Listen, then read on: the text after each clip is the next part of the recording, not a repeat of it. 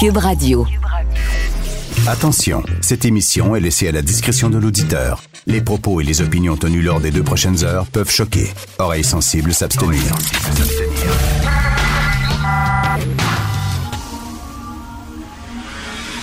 Martino.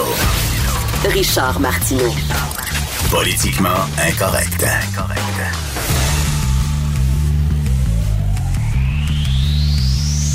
Cube Radio.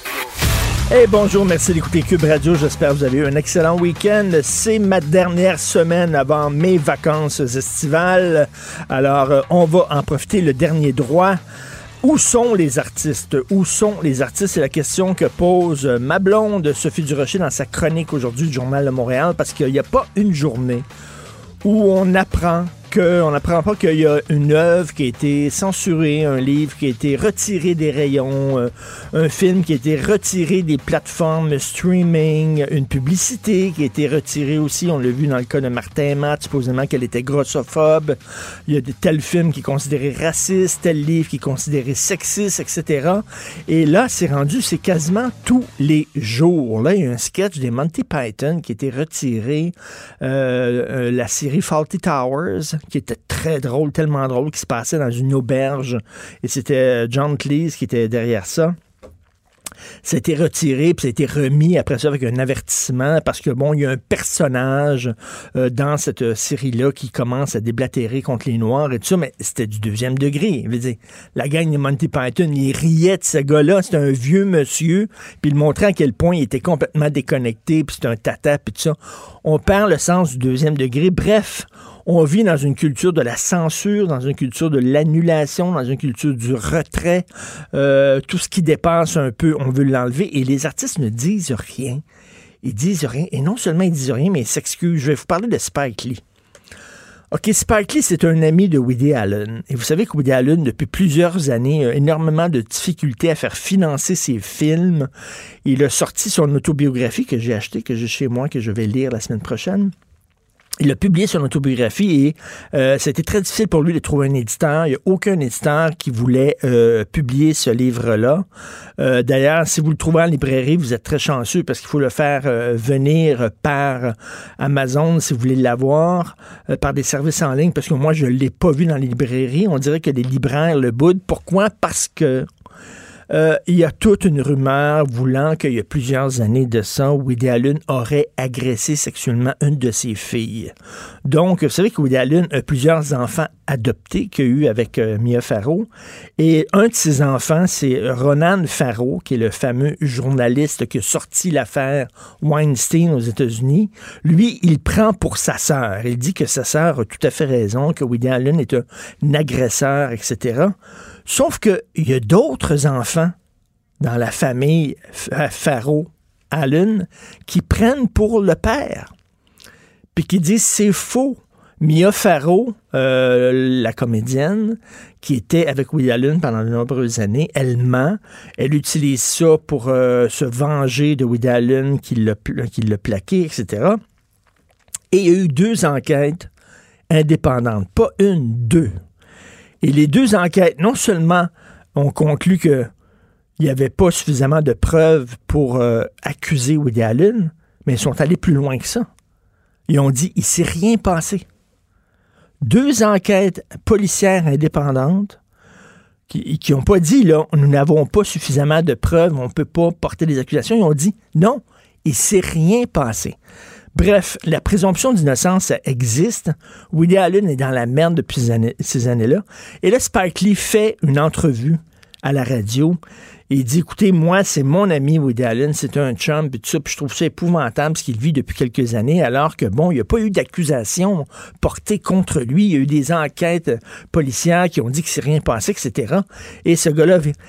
Et là, les militants craqués, c'est épouvantable, on va boycotter les films de Spike Lee, ça n'a pas de bon sens. Qu'est-ce qu'il a dit là?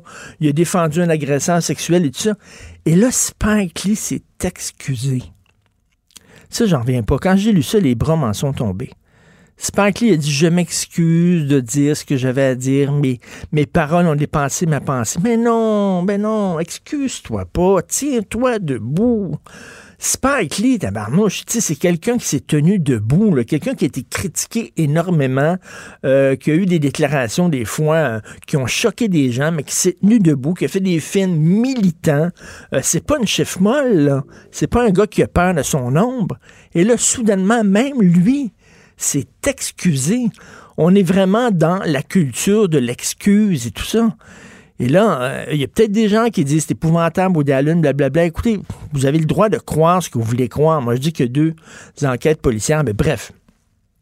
Mais de voir Spike Lee s'excuser comme ça, euh, là, on a retiré Autant n'importe là. C'est un film qui a été fait en 1939. Veux dire, là, euh, jusqu'à jusqu'où, on dirait tous les jours, il y a quelque chose comme ça. Là.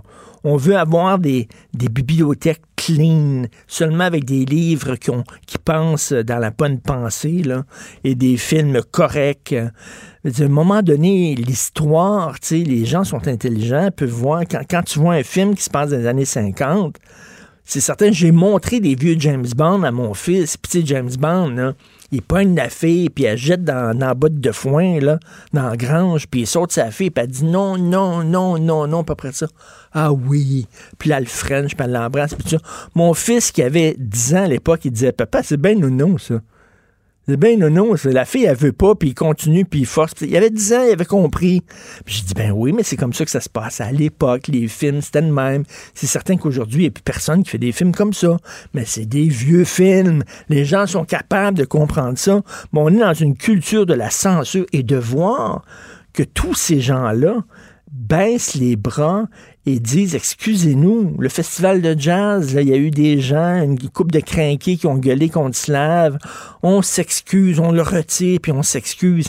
C'est ça qui m'énerve. Vous savez, ils ne sont grands parce que nous sommes à genoux.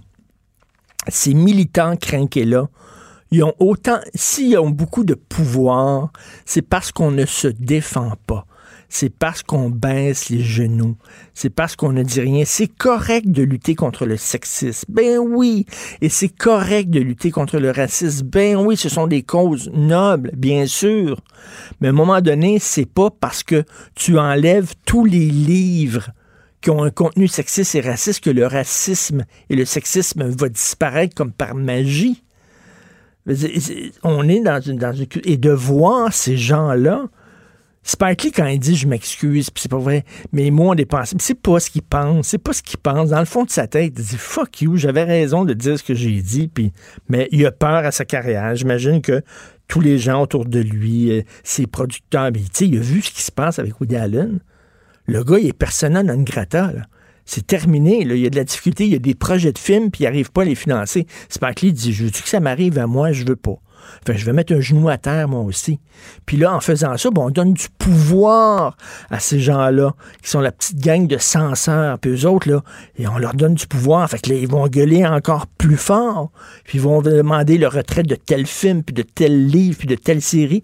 Jusqu'à, on va dire, les artistes vont dire, wow, ça fait notre liberté d'expression, elle est en danger, elle est menacée. Les artistes, il me semble, c'est pas ça, là, l'individu, puis la liberté d'expression, puis on a le droit de, penser comme on veut. Ils prennent tout leur trou, ils disent rien. Ils disent strictement rien. Ils ont tellement peur. Et ça, moi, ben, ça me fait peur. Vous écoutez politiquement incorrect. Martineau, franchement. Même avec les cheveux gris, il reste un animateur très coloré. Politiquement incorrect. C'est le temps de parler d'économie avec l'excellent Michel Girard, chroniqueur à la section argent du Journal de Montréal, Journal de Québec. Et Michel, tu veux nous parler de la caisse et les paradis fiscaux? Ben oui, parce que hum, la caisse, évidemment, est très friande des, paradis fiscaux, on le dit, mais là, là, on a des nouveaux chiffres, euh, nouvelle euh, euh, comptabilisation par rapport par rapport euh, au 31 décembre 2019. Là, on, a un nouveau portrait. Je me suis fait euh, accorder la, liste. Et puis, écoute, on retrouve rien de moins que 348 sociétés incorporées dans les paradis fiscaux. Ben voyons donc. Euh, ben oui, 348, c'est pas des. C'est pas. Attends, mais dans, laquelle, dans laquelle la caisse des participations, c'est ça? Oui, exactement, c'est ça, dans laquelle euh, euh, la Caisse détient des actifs. pour une valeur globale qui varie entre 22 et 36 milliards de dollars. Là, évidemment, les gens peuvent dire, ben voyons donc, de 22 à 36, branche-toi, Girard. La question, la question, elle est la suivante. C'est un écart de 14 milliards. C'est parce que la Caisse, en ce qui concerne tous ses placements privés, que ce soit dans les paradis fiscaux ou ailleurs, elle rapporte seulement des, des, des fourchettes de valeur. Alors, le problème qu'on a, c'est que quand plus ton placement est gros, plus le placement de la caisse est gros dans une entreprise privée, plus la fourchette est large. Exemple, euh, ça peut aller un écart de 150 millions, mais ça passe à 200 millions, après ça à, 500 millions. Tu sais, par exemple, dans un certain placement, l'écart, ils disent que la, caisse évalue son placement entre 500 et 1 milliard. Écoute bien, là. Hey boy. Non, mais tu sais, on s'entend-tu que c'est très, très, très vague? Ben oui. quand le placement dépasse un milliard et demi, c'est un milliard et plus. Mais plus combien? Mais on ne sait pas. En tout cas, bref, c'est extrêmement vague. Moi, je trouve que ça manque de transparence. Tu sais, la caisse pourrait faire un effort. Ben oui. Non, mais je suis d'accord pour, pour ces fourchettes, mais tu sais, donne-moi une fourchette de 50 millions, donne-moi pas une fourchette de 500 milliards ou d'un milliard. Là, tu ris, tu ris du monde, tu ris des journalistes, euh, tu ris même des déposants, de tous ceux qui suivent, qui, J'appelle même plus ça une fourchette, c'est un râteau, là. Oui, oui, oui. c'est, oui, c'est, c'est le moins que l'on puisse dire. Bon, cela dit, euh, évidemment, la, la caisse, imagine-toi, dans la. Bon, euh, dans, dans les. Parce que, évidemment, euh, à chaque fois que je demande des précisions, on, on, me répond, ce qui est très bien. Et puis là, mais là la Caisse était tout fière de me dire, écoutez, M. Gérard, nous avons réduit notre exposition euh, dans les paradis fiscaux d'un milliard de dollars. Fait que là, moi, je réécris pour leur dire, oui, mais un milliard par, rapport à l'année précédente. Oui, mais un milliard par rapport à combien? Ah, ben ça, on peut pas le dire, par exemple. Tu réduis d'un milliard, mais tu dis pas combien exactement, tu sais, ne serait-ce qu'un ordre de grandeur par rapport à quoi? En tout cas, bref. Et la caisse, euh, la caisse est également tenue à souligner, puis, euh, puis je, je, vais te, citer qu'est-ce qu'on m'a écrit. La caisse dit, euh, bon, premièrement, ça c'est bien. Notre objectif, écoute ça, est clairement de réduire notre exposition aux juridictions à fiscalité réduite, les paradis fiscaux. Eux autres, ils appellent ça des juridictions à fiscalité réduite. Alors, et nous allons continuer dans cette direction. Donc, la Caisse a l'intention de réduire, d'après ce qu'on comprend. Et puis, tiens-toi bien ce qu'on rajoute. Chaque fois que c'est possible, la Caisse s'empresse d'influencer ses partenaires pour établir les structures financières à l'extérieur de ces juridictions. Nous avons plus d'une trentaine d'exemples concluants au cours des trois dernières années. Je trouve ça. Alors, je leur dis bravo. Le HIC, euh, comment ça se fait que la Caisse a, elle-même huit filiales dans les paradis fiscaux? Elle-même, là? Huit, elle est propriétaire de huit filiales. Donc, elle tente, imagine-toi là, elle tente de convaincre des partenaires de s'établir à l'extérieur des juridictions, puis elle, de son côté, elle, a, elle détient huit filiales à son nom. Ça, c'est fais ce que je dis, fais pas ce que je fais. Ben, c'est ça, Tu comprends-tu? Or, euh, c'est là que tu vois, euh, bon, est-ce que mettons que la haute direction pourrait faire un petit effort de, de, ce côté-là. Commence par donner l'exemple. D'ailleurs, c'est toujours ça, c'est là où j'en ai. Les gouvernements se font enquête pour te faire croire qu'ils luttent contre les, les paradis fiscaux. Parce que ce qui est important de noter, Richard, et de jamais oublier, les paradis fiscaux, c'est sûr qu'en soi, c'est pas illégal d'avoir des comptes dans les paradis fiscaux. Le problème, c'est que les, les gens qui, en tout cas, une partie des gens qui détiennent des comptes dans les paradis fiscaux ont la mémoire courte. Hmm. Ils, oublient, ils oublient de déclarer leurs revenus. Cela étant dit, ce qui est très important. Oups, petit problème technique, on a perdu le contact avec euh, Michel Gérard.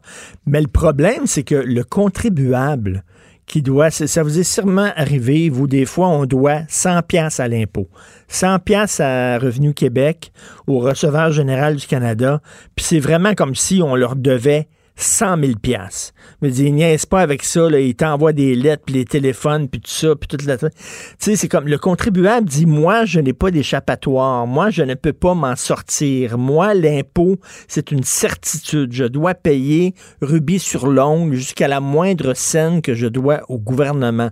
Et pendant ce temps-là, tu vois des entreprises qui, grâce à la fiscalité créative qu'on appelle, grâce à ces zones-là où tu paies moins d'impôts, eux autres peuvent s'en sortir et de voir que euh, le bras du gouvernement, qui est la caisse de dépôt, qui eux autres même alors qu'ils devraient justement montrer l'exemple qu'eux autres même sont euh, dans des paradis fiscaux. C'est ça qui est extrêmement choquant. Bonjour Michel, t'es revenu.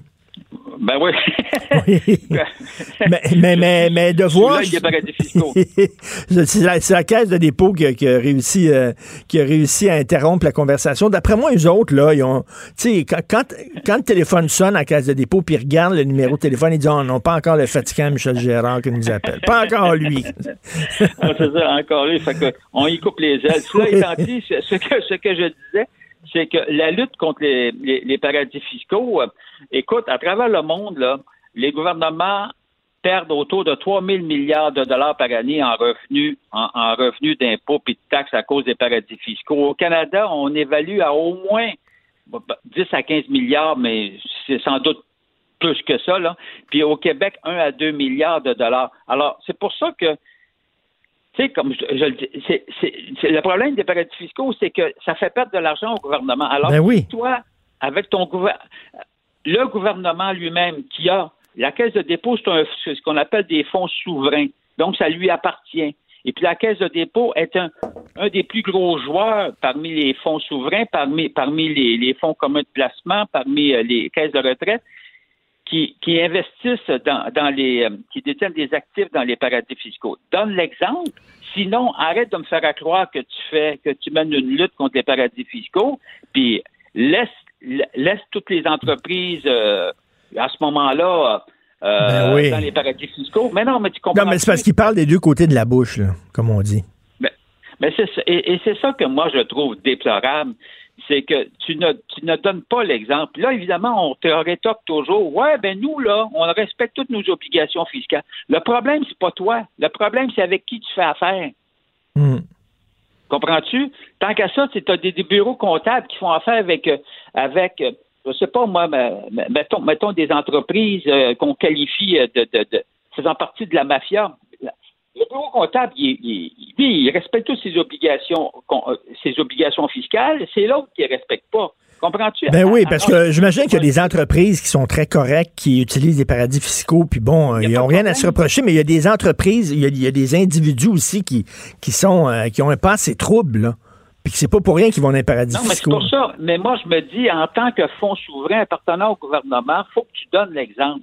Sinon, arrête de me faire croire que tu mènes une lutte, comprends-tu, contre les paradis fiscaux. Euh, et, surtout pour le, petit contribuable qui, lui, qui n'a pas d'échappatoire, comme je disais, qui, lui, doit payer rubis sur l'ongle, sinon, il va avoir le, fisc à ses trousses. Lui, il regarde ben ça en disant, ben maudit, ces grosses entreprises-là, eux autres, ils peuvent se payer des comptables à 200 pièces de l'heure, puis réussir à, mettre leur argent là-dedans dans un paradis fiscal. Moi, je peux pas faire ça. Puis comment ça se fait que la caisse de dépôt est pas de mon bord, et de leur bord à eux autres? Ben effectivement, écoute, 348 euh, placements, c'est quand même pas de, c'est quand même pas des pinottes. Et euh, puis effectivement, puis là encore là, dans les, c'est parce que c'est toutes les, stratégies fiscales qu'on met en place qui fait en sorte. Regarde, on va pas loin là. On chiale, comprends-tu? Regarde les gouvernements là, ils chialent contre les, les contre le, les, les, grandes entreprises, les Google de ce monde là. Comprends-tu? Mmh. Les mmh. Amazon, etc. On leur reproche on leur reproche, euh, comprends-tu, de, de, de, faire en sorte de ne pas payer leurs impôts et leurs taxes, en fait, ce qui nous reviendrait théoriquement par rapport euh, au chiffre d'affaires euh, que ces entreprises-là font, mettons, au Québec, au Canada ou dans tous les pays du monde. On leur reproche de ne pas nous verser de, des impôts et des taxes. Or, fait que on lutte. De l'autre côté, ben, toi, tu joues le jeu. Ben ça, c'est des milliards de dollars de pertes là, qui, qui iraient dans les coffres du gouvernement qui, peut-être, nous autres, pourraient nous permettre de respirer un peu plus les simples contribuables. Et puis, tu imagines toutes les écoles qu'on pourrait se construire avec ça, les hôpitaux, euh, les, les, les, préposés dans la CHSLD qu'on pourrait payer avec cet argent-là. C'est de l'argent qu'on n'a pas. C'est de l'argent qui nous échappe. Et la Caisse, euh, en ayant des filiales elle-même, les paradis fiscaux, joue le jeu et donne le feu vert à ça oui, elle leur donne de la crédibilité. C'est là où j'en ai, moi. La lutte, c'est qu'écoute, arrête de prêcher dans le désert, commence par donner l'exemple, puis après ça, après ça, tu feras la morale aux autres. Non, non, mais t'as bien raison. Mais ça, quand ça sonne, et puis regarde, non, pas encore Michel Gérard qui nous est pas. On nous décroche. Lâche pas le morceau, Michel. On continue à te lire dans la section argent du Journal de Montréal, Journal de Québec. Merci. Et du côté fédéral aussi, Justin Trudeau, il n'est pas très, très actif pour lutter contre les paradis fiscaux. Je comprends qu'il y a certains paradis fiscaux qui sont, qui sont légaux, mais reste que c'est pas parce que c'est légal que c'est nécessairement moral. C'est rien que ça. Et que le, quand t'entends le gouvernement dit qu'il faut lutter contre les paradis fiscaux, mais que la caisse de dépôt elle-même, c'est comme si quand le gouvernement le fait, c'est correct. Nixon disait ça. Hein? Nixon avait espionné ses, ses adversaires pour dire vous n'avez pas le droit de faire ça, ça va contre la Constitution. Et il avait dit oui, mais quand le président le fait, ça devient légal. C'est ce que Richard Nixon dit. Là, c'est ça. Quand le gouvernement fait ça, ça devient correct, ça devient moral. Politiquement incorrect. À Cube Radio et sur LCN, le commentaire de Richard Martineau avec Jean-François Guérin. Cube Radio. Salut Richard. Salut Jean-François. Il y en a qui prétendent que la loi 21, là, sur la, loi sur la laïcité, sur les signes religieux, elle est raciste. Je m'excuse auprès des téléspectateurs. Je ne pensais pas vous reparler de la loi 21.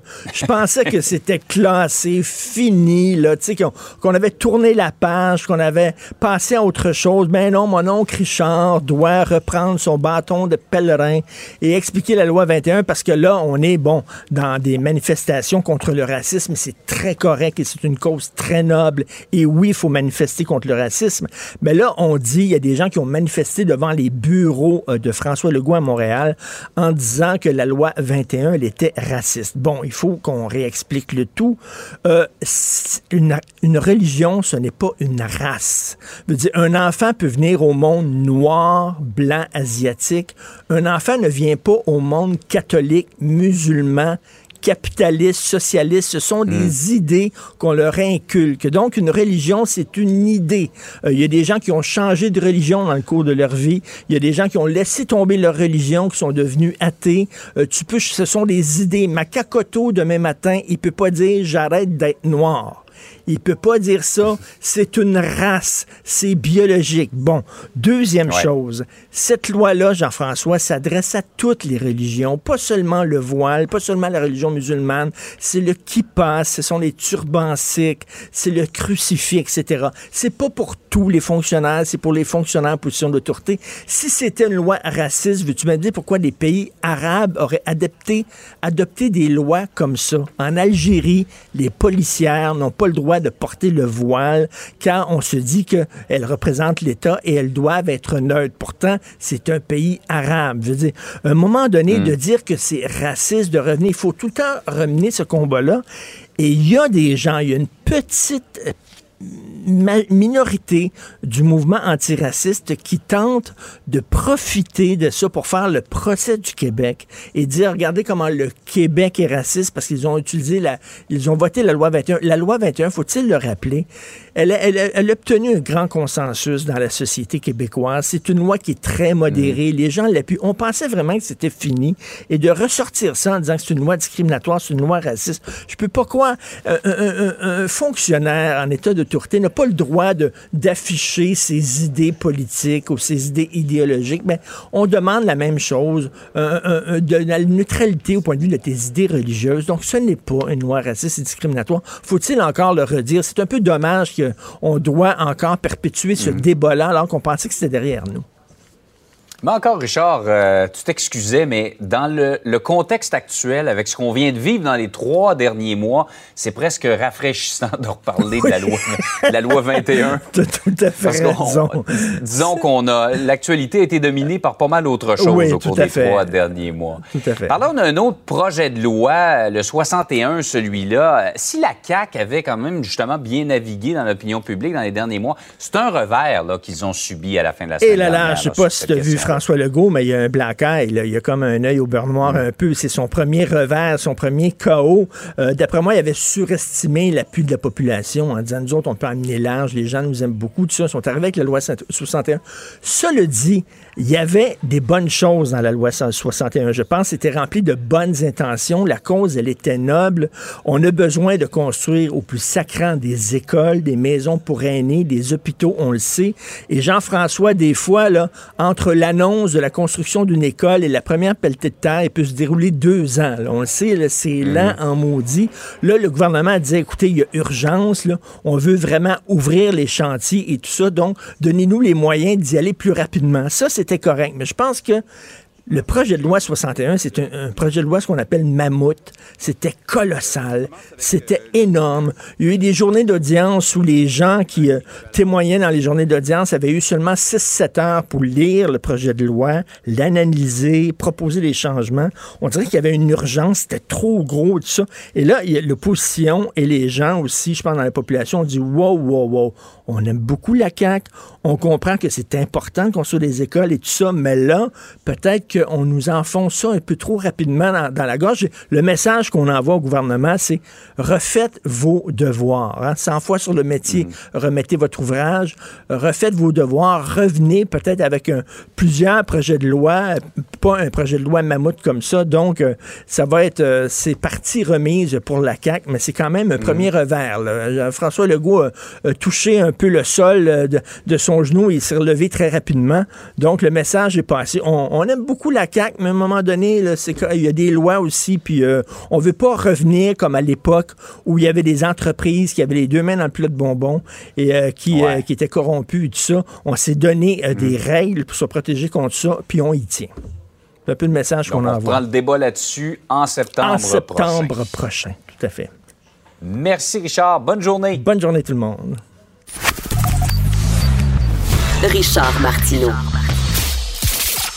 Politiquement incorrect. Alors, euh, euh, François Legault veut à tout prix que les militaires restent dans les CHSLD jusqu'à la mi-septembre. Pourquoi? Ben, vous savez que c'est aujourd'hui que commence la formation de la nouvelle cohorte de préposés aux bénéficiaires.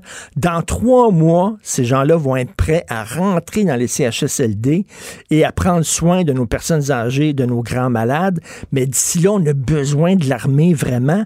Et là, euh, Justin Trudeau, il a dit non. Jusqu'au 26 juin, ils vont rester. Puis après ça, on a d'autres choses à faire. Ils vont euh, prendre leur besace et rentrer chez eux. Et euh, pendant trois mois, en pleine canicule, vous vous débrouillerez. Donc, nous allons parler de tout ça avec euh, Jocelyn Démétré. On l'a déjà eu à l'émission. Un excellent invité, capitaine retraité des Forces armées canadiennes, auteur du livre Sunray 21. Bonjour, Jocelyn Démétré. Bonjour, ça va bien? Ça va très bien. Euh, jusqu'au 26 juin, pourquoi pas plus? Tu sais, c'est comme, y a-tu une autre urgence le plus importante au Canada? Y a-tu des feux de forêt? Y a-tu des inondations meurtrières? Y a-tu des tremblements de terre? Il me semble que c'est très urgent, la situation, et j'ai la difficulté à comprendre le refus de Justin Trudeau de, garder les forces armées dans les CHSLD au Québec jusqu'à mi-septembre. Qu'est-ce que vous en pensez? Ben, là-dessus, euh, ben, écoutez, je, suis complètement d'accord avec, euh, avec vos propos. Euh, je crois que l'armée doit. en fait, il faut, faut commencer par là. C'est qu'il faut faire une, vraiment une, une rupture nette entre les forces puis la politique. Tu sais, c'est la politique, c'est le gouvernement qui va dicter à l'armée quoi faire, mhm. qui va donner ses directions. là, ce qui se passe présentement, si je fais allusion avec les propos de, de M. Legault qui ont été émis jeudi dernier, encore une fois, j'ai envie de dire que ces déclarations ont été déplacées. les chiffres qui ont soulevé tout ça, les seules personnes à, la fin de la journée à qui ça va faire mal, c'est aux soldats c'est de les faire passer au, ridicule et tout ça. C'est une décision politique. Mais, mais, euh, mais parce, que, une des missions, une des missions de l'armée canadienne, bien sûr, c'est d'aller des missions de paix à l'étranger, etc. Mais c'est aussi d'aider la population canadienne dans, dans des, dans des, dans des temps de crise. Par exemple, on a vu euh, l'armée canadienne quand il y avait des grosses inondations, aider quand il y avait des feux de forêt, tout ça. Donc, ça fait partie de leur mission. Et là, c'est pas l'armée, c'est pas les soldats qui disent on veut retourner chez nous. Là. On veut rien savoir. On voulait ça. C'est pas, c'est ça qu'il faut comprendre. C'est pas l'armée. C'est, Justin Trudeau. Mais moi, je suis convaincu que si, mettons, la situation était, c'était une, situation comme ça en Haïti, qui garderait ces forces armées-là. On dirait au Québec, le 26 juin, on s'en va, on lève les feux. Si on a été 14 ans en Afghanistan, ils peuvent pas euh, t'as fait trois, trois mois de plus? Non, vous avez raison. Puis, on, le voit puis on le ressent, le, bras de fer entre M. Legault et euh, M. Trudeau. Euh, puis, puis, le problème avec tout ça, c'est qu'il ne faut pas oublier que euh, ces deux gouvernements-là sont, sont éphémères. À un moment donné, Trudeau, Legault, ça va partir. mais l'armée va toujours être là pour le peuple, puis l'armée va rester. Il faut que les gens font une différence entre ça. Mais je suis, con, je suis conscient de la frustration. Euh, je, pense que je, je peux pas comprendre, puis je peux pas concevoir que le gouvernement fédéral extensionnerait pas ça jusqu'au mois de septembre, parce que le Québec a un très bon plan, là. Le, le, plan de M. Legault, là, euh, de, de, former 10 000, euh, euh, 10 mm. personnels, puis euh, c'est excellent. Là, on a une province qui a un plan pour le tir on doit le soutenir. et puis là, cet été, on le sait, tout le monde annonce, tous les spécialistes, ça va être un été très chaud, euh, grosse canicule. Vous imaginez dans les CHSLD, ça va être une période de crise épouvantable. Et l'armée fait une sacrée bonne job actuellement. Ça va beaucoup mieux dans les CHSLD. Il faut lever notre chapeau euh, aux hommes et aux femmes de l'armée canadienne qui nous aident, qui nous donnent un sacré coup de main. C'est très apprécié. Mais il me semble qu'on va avoir encore davantage besoin de vous cet été. Non, le, il faut vraiment que M. Legault, euh, en fait, continue à maintenir euh, son pied à terre, puis continue à discuter avec M. Trudeau, puis que je, suis convaincu que ça va s'extensionner, mais que ça se passe pas au dépens de la réputation des Forces armées canadiennes. Parce que là, les gens, je vois les commentaires sur les médias sociaux, ils ont juste ça à faire. Excusez-moi, là, mais tu sais, je vais rectifier le. Les Forces armées canadiennes, là, on est composé d'environ 70 000 personnes on doit faire beaucoup. De, eh, je, vais vous énumérer quelques tâches comme ça. Les ambassades, la souveraineté, maintenir la sécurité de l'espace aérien. Puis là-dessus, on a tout l'aspect des écoles, des formations, maintien des compétences. On a les opérations outre-mer, comme vous le disiez. Vous donniez mmh. l'exemple d'Haïti. Mais on a des gars un peu partout, là, d'autres chameaux, en bateau, en hélicoptère, en avion, là. Un peu partout dans le monde. On a les patrouilles nautiques, terrestres. Puis on, on s'occupe de tout l'aspect recherche et sauvetage. Puis j'en passe le mandat est large. Il est large, effectivement, il est large, mais là, on est vraiment, excusez l'expression, on est dans marde au Québec. Là, vraiment, on a ah besoin, on a oh peut-être, peut-être que peut-être que c'est de notre faute. Effectivement, peut-être que là, euh, on a mal pris soin de nos personnes âgées. C'était tout croche d'un CHSLD.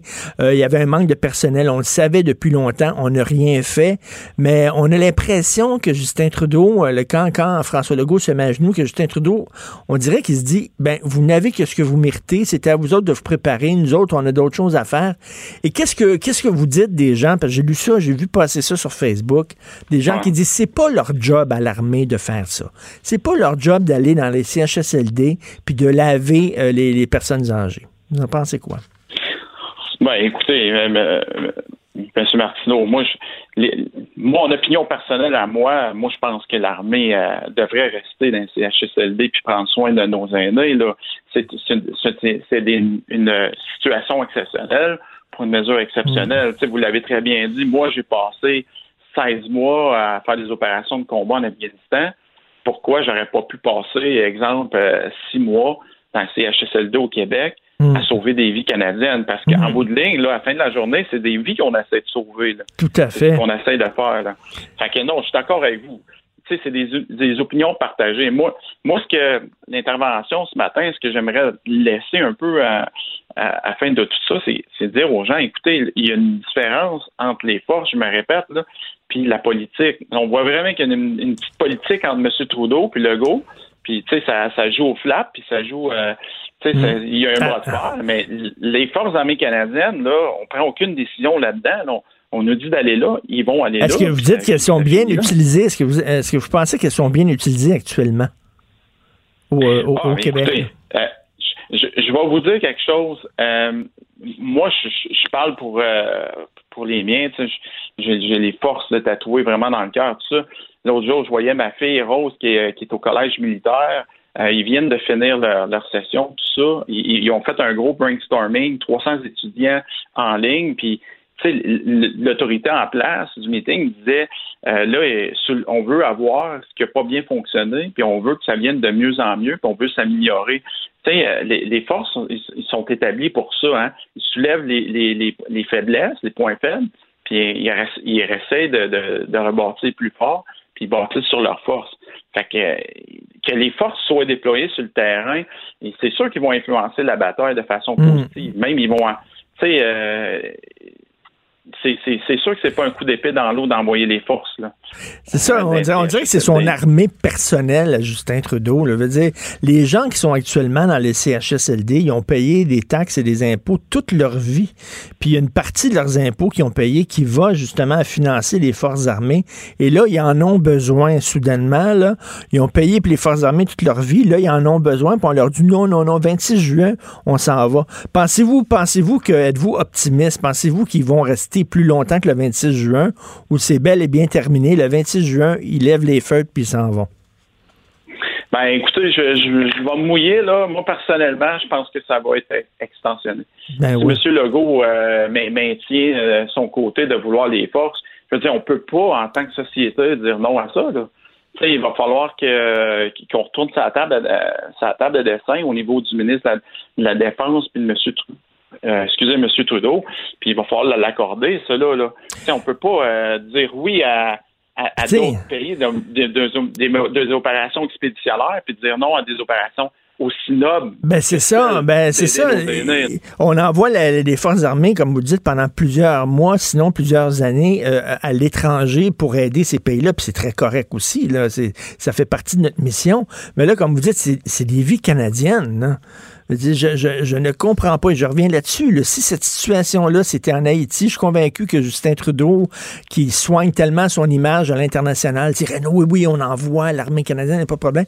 Mais là, c'est chez lui pour sauver des, vies. Puis il y a comme un bras de fer, il y a comme une chicane, là. C'est deux orgueilleux, euh, euh, le go Trudeau. Puis là, c'est les gens dans les CHSLD qui vont en payer le prix de ça. Oui, euh, vous avez totalement raison. Puis euh, encore là, euh, c'est à la fin de la journée, il faut que les gens comprennent qu'il vraiment il y a vraiment une séparation entre les hmm. forces et la politique. Est-ce que vous les, gars, là, ils demanderaient juste à, ça à servir là. Euh, Complètement. Est-ce que vous avez des critiques, euh, vous avez des critiques à l'endroit de M. Legault? Ben écoutez, je vous dirais que oui. Je vous dirais que oui. tu sais, on dirait que M. Legault, là, on dirait que des fois, il agit comme un petit roi là, dans sa monarchie. Là il était là, euh, qui sortait des chiffres, puis je veux ci, puis je veux ça. Euh, tu donnes un effet euh, désiré que tu veux sur le terrain, puis tu laisses les troupes, tu laisses les organisations faire ce qu'ils ont à faire. Là. lui, il est au niveau macro, pas micro. Fait que moi, je trouve que ça, moi, c'est venu me chercher ça. C'est-à-dire quoi? qui se comporte comme un, comme un général? C'est ça, comme si c'était... oui, oui, oui. Tu sais, on, on, le voit très bien. Là, il, il est venu à l'écart l'opposition. tu sais, il ils ne sont pas été inclus dans les processus de décision. Puis, on, on va se dire au Québec, là, ça n'a pas été, euh, les décisions n'ont pas toujours été euh, judicieuses. Mm.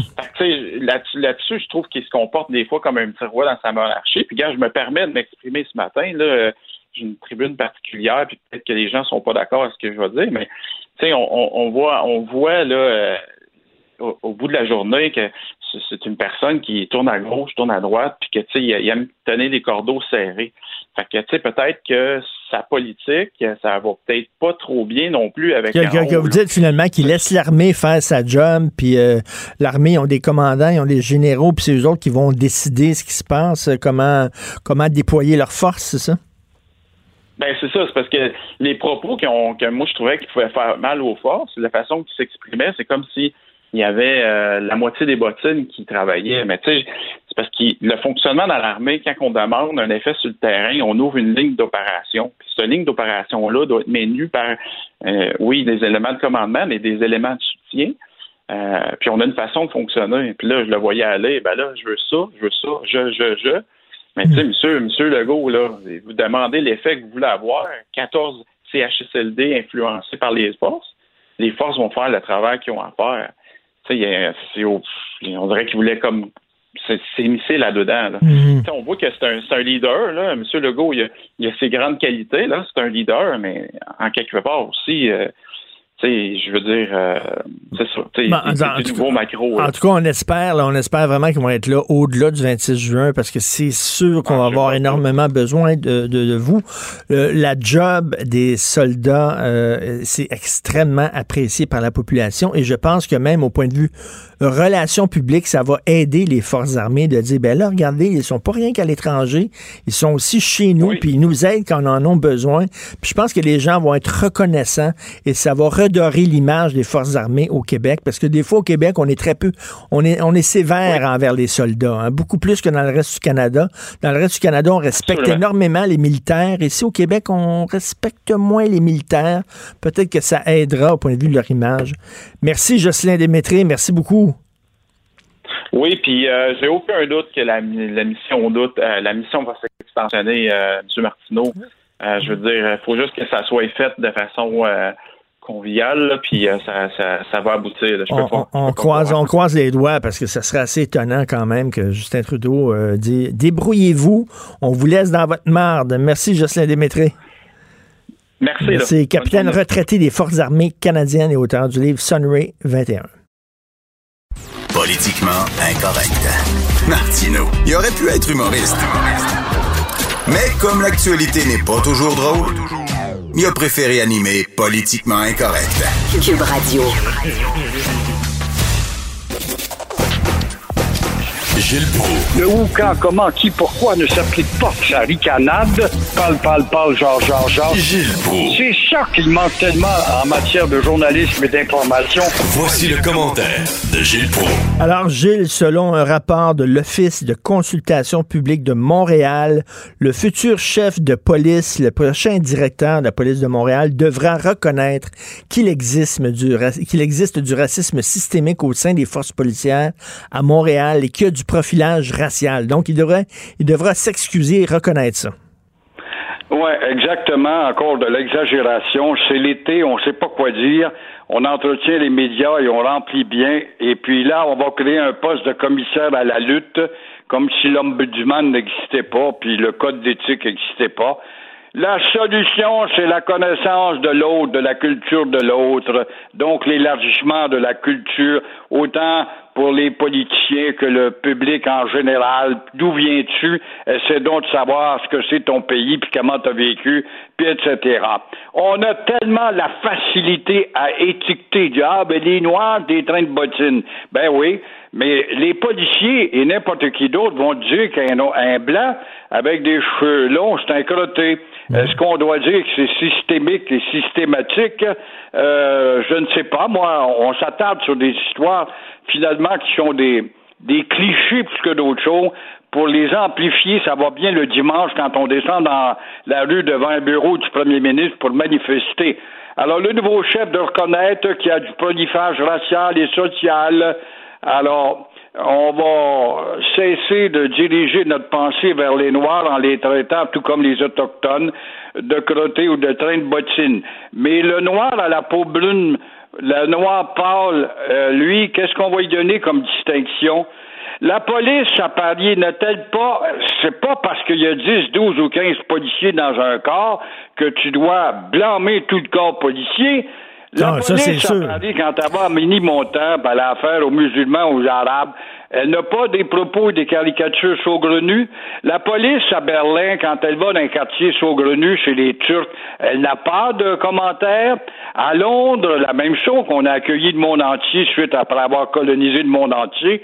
Alors, est-ce qu'on n'a pas des propos à l'égard des hindoïstes, par exemple? Alors, comme tu vois, euh, on ne sait plus quoi dire, on ne sait plus quoi faire. C'est l'été, ça va bien, ça crée un effet d'entraînement parce qu'il n'y a pas de nouvelles. D'un côté, effectivement, on n'a pas arrêté un noir parce qu'il est noir. Tout le monde s'entend là-dessus. Mais de l'autre, il faut pas non plus tomber dans l'excès contraire puis ne pas arrêter un noir parce qu'il est noir. À un moment donné, il faut que la police puisse faire sa job en respectant les règles. C'est certain qu'il y a des policiers qui respectent pas, des ignorants, des tatas, il y en a partout. Puis euh, il faut vraiment lutter contre ça au sein des forces policières. Mais il faut pas non plus tomber dans une attitude politique où là, les policiers disent, ben là, je vais regarder ailleurs parce que sinon, je vais me faire traiter de raciste. Ça va être ça le danger. Ça va créer un immobilisme sur la police. Je, ben, je l'arrête pas, c'est un noir, je l'ai vu, puis il va me traiter de raciste, puis je vais me ramasser au comité de déontologie ou encore à la, au commissaire à la lutte, là. Alors, euh, Macacoto en parle ce matin, on lui souhaite bienvenue justement dans le Journal de Montréal. Faites donc la connaissance des autres cultures Tâchez donc par le biais de l'école et de la culture de connaître autrui. Et c'est ça la solution, tout simplement. Et ça va prendre une génération, ça. Et là, vous voulez parler de la loi 61. Là, c'est le premier gros revers, hein, le premier gros euh, chaos de, de la CAQ.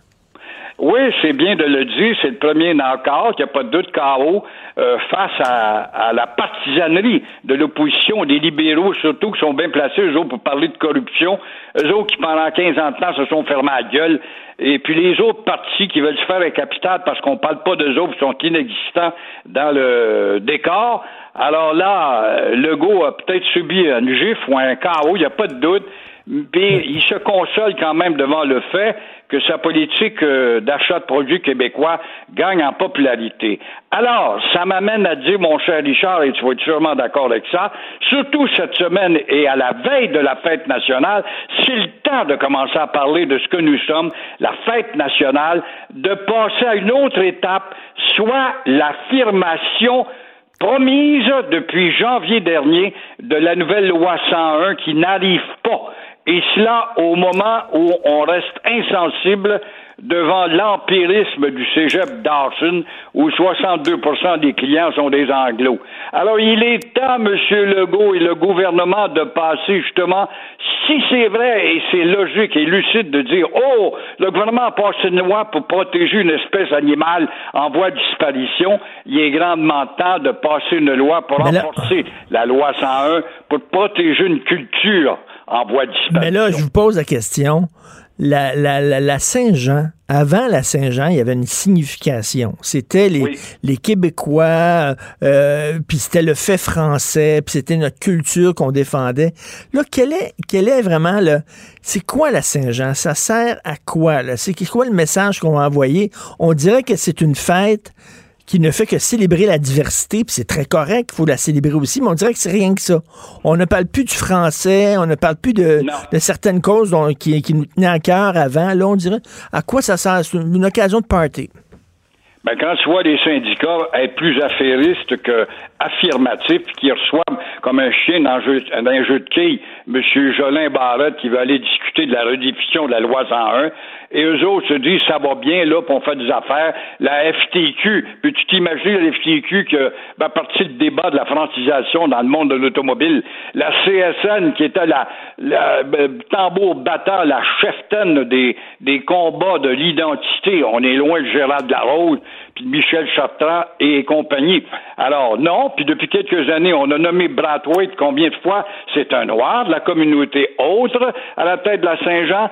On a, on s'est euh, culpabilisé, on a très bien levé des, des toasts à la santé des autres communautés sans nous affirmer nous autres avec nos 400 ans d'histoire et de ceux et celles qui ont souffert pour bâtir et nous garder vivants sur ce territoire où on se meurt maintenant. Non, mais quand on s'affirme, on dit non, non, non, non, là, c'est, c'est, raciste, vous êtes fermé, c'est facho, etc. Donc, il faut célébrer toutes les autres cultures, et c'est correct, je le dis, mais il faut pas célébrer euh, la nôtre. Ça, c'est, c'est très mal vu. Donc, la signification de la Saint-Jean, c'est comme perdu au fil des ans. C'est une fête ordinaire. Quand tu penses que la Saint-Patrick attire 500 000 personnes le long de la rue Sainte-Catherine, c'est vrai qu'en mars, on a hâte, le printemps s'en vient, tandis que le 24 juin, on est déjà parti à Plattsburgh par Ogunquit, dans le nord, dans nos chalets. Mais il en demeure pas moins qu'il est anormal de voir comment cette fête s'est éteinte parce qu'il n'y a pas de fierté, il n'y a pas de promotion justement quant à la valeur de notre expansion culturelle, non pas notre refoulement, non pas notre éteignoir et à mourir à petit feu parce qu'on les bras devant tout ça. Et là, au moins, il y a un gars au Parti québécois. C'est vrai que c'est un historien et c'est pour ça que je le salue. Il s'appelle Frédéric Bastien, il est candidat. C'est lui qui a la plus petite caisse, qui a ramassé de l'argent, en tout cas jusqu'à maintenant. Mais euh, il est Non, je pense que Guy Nantel, a ramassé encore moins d'argent que lui. Là. Oui, Guy Nantel, qui lui veut remettre le euh, Canadian Red Ensign sur le drapeau du Québec, puis qui trouve que la loi 101 est trop méchante. Vois-tu, Mm. qu'est-ce que ça fait dans un parti comme le Parti souverainiste? Qu'est-ce que ça fait là-dedans, ces gars-là?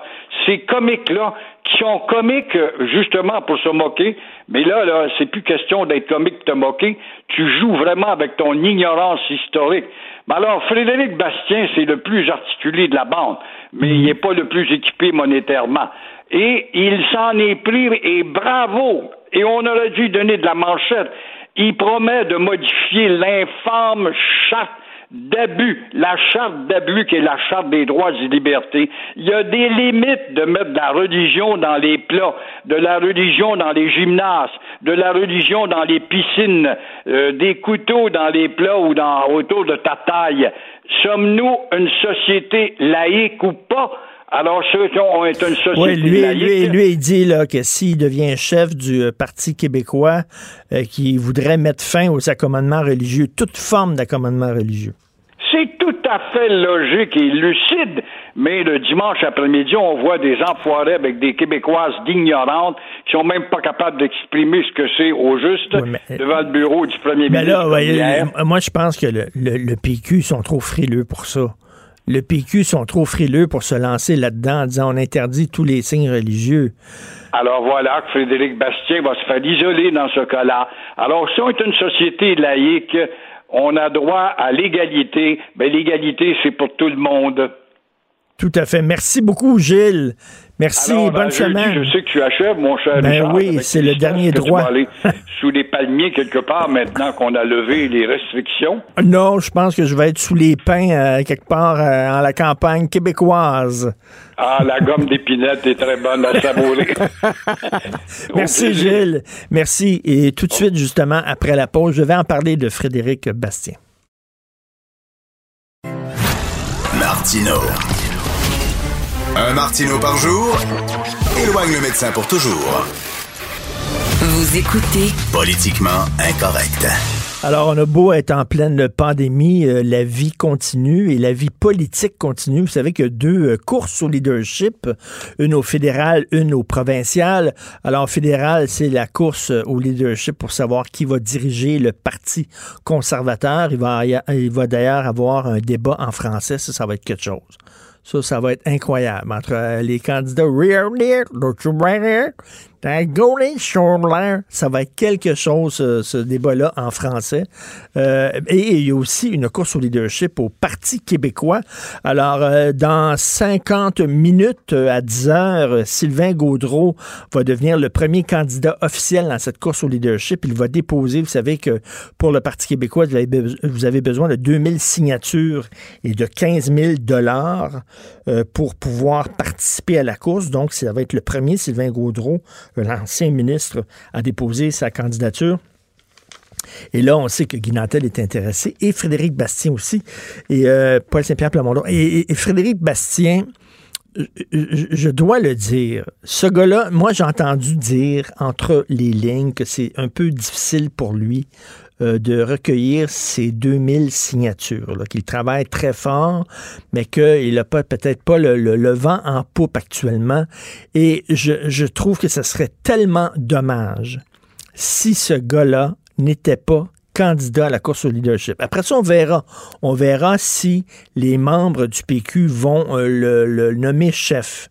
Mais moi, je trouve qu'il doit faire partie des candidats. Il doit euh, débattre. Il doit faire partie des débats qu'il va y avoir au Parti québécois parce que tout, euh, comme le disait tantôt euh, Gilles Proux, c'est un gars avec d'excellentes idées, avec des idées intéressantes et je trouve que ce serait une perte considérable pour le PQ que Frédéric Bastien ne puisse pas participer. Donc, il y a peut-être des gens, là, il y a besoin de 2000 signatures. hein. Vous devez être membre du PQ, acheter une carte de membre et vous pouvez voter pour Frédéric Bastien.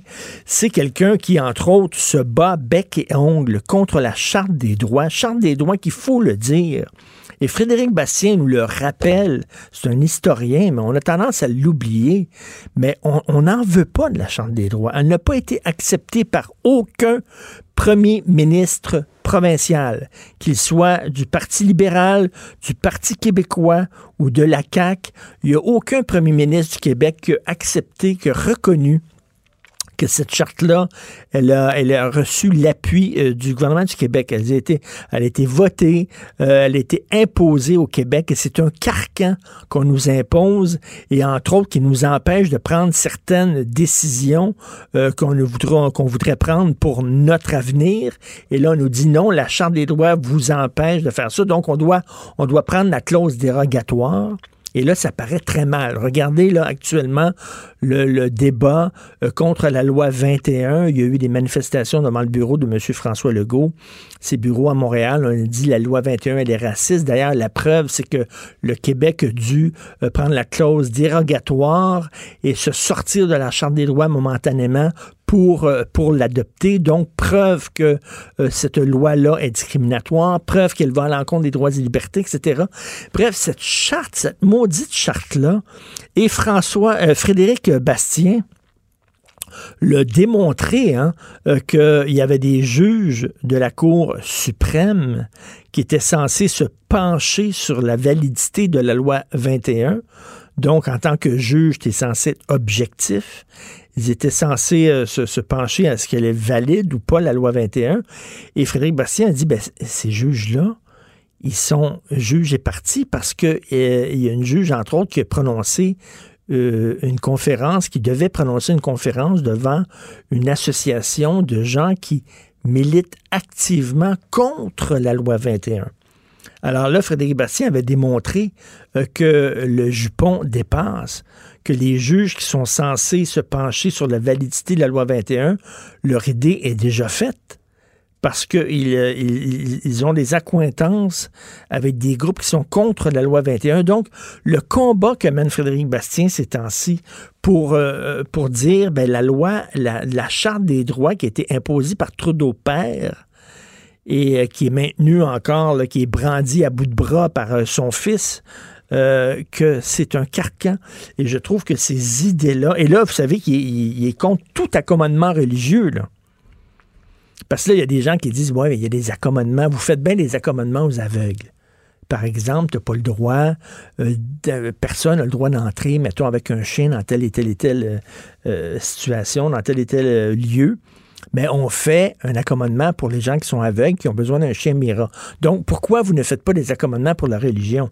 Et là, Frédéric Bastien, ce qu'il dit, c'est que, ben, attends une minute, là. La religion, c'est pas un handicap.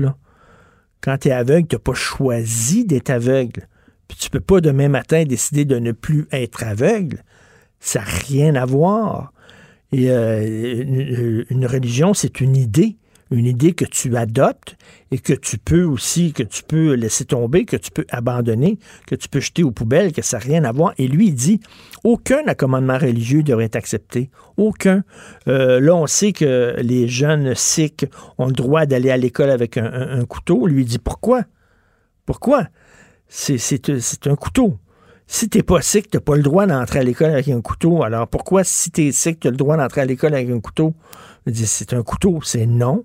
Euh, il dit, euh, il est contre tout accommodement religieux et euh, c'est un des rares à dire ça. Moi, je sais pas s'il va devenir chef du PQ. Je pense ça m'étonnerait. Je pense que le PQ est beaucoup trop frileux.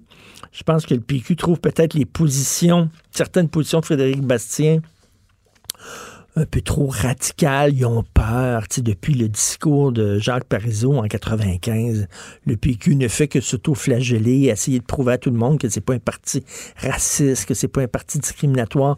Les Frédéric Bastien on n'a pas à s'excuser. On n'a pas à s'excuser. La Charte des droits, ça, contre, ça contrevient à notre vision des choses. On est pour la diversité, mais on n'est pas pour le multiculturalisme. Le multiculturalisme est pas, c'est pas être contre la diversité le multiculturalisme, c'est une façon de gérer la diversité, une façon de gérer le vivre ensemble. Nous autres, on est plus pour l'interculturalisme et pas le multiculturalisme qui nous est imposé de force dans la gorge. Donc, les idées de Frédéric Bastien sont très intéressantes.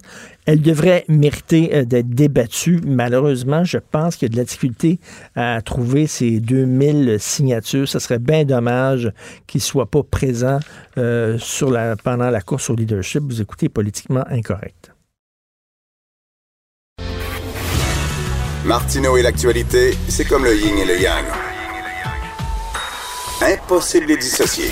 Politiquement incorrect. Alors, il y a une jeune policière de la Sûreté du Québec qui a écrit un statut sur sa page Facebook en disant qu'elle en avait ras-le-bol qu'on mette tous les policiers dans le même panier. Euh, elle était tannée des gérants d'estrade qui n'arrêtent pas de gueuler contre les policiers, de dire qu'ils sont racistes, qu'ils euh, euh, qu'ils font un usage excessif de leur force. Elle a dit, vous tiendrez pas une semaine si vous étiez dans nos bottines, là. si vous étiez vraiment sur le terrain, là, vous t'offrez pas une semaine vous abandonneriez. Et, euh, et là, son statut Facebook a été partagé à plusieurs, par plusieurs milliers euh, d'internautes. Malheureusement, il l'a retiré le retirer parce que j'imagine quand tu es policier, tu pas vraiment la liberté de parole. Tu pas le droit de dire tout ce que tu penses. J'imagine ton chef de police dit Hey, hey, ou non, non, non, non, tu vas retirer ça. Bref, elle l'a retiré. Mais je veux en discuter avec M. Jean-Pierre Gariepi, qui est un ancien chef de police de la ville de Laval, qui est avec nous pour savoir ce qu'il en pense. Bonjour, M. Gariepi.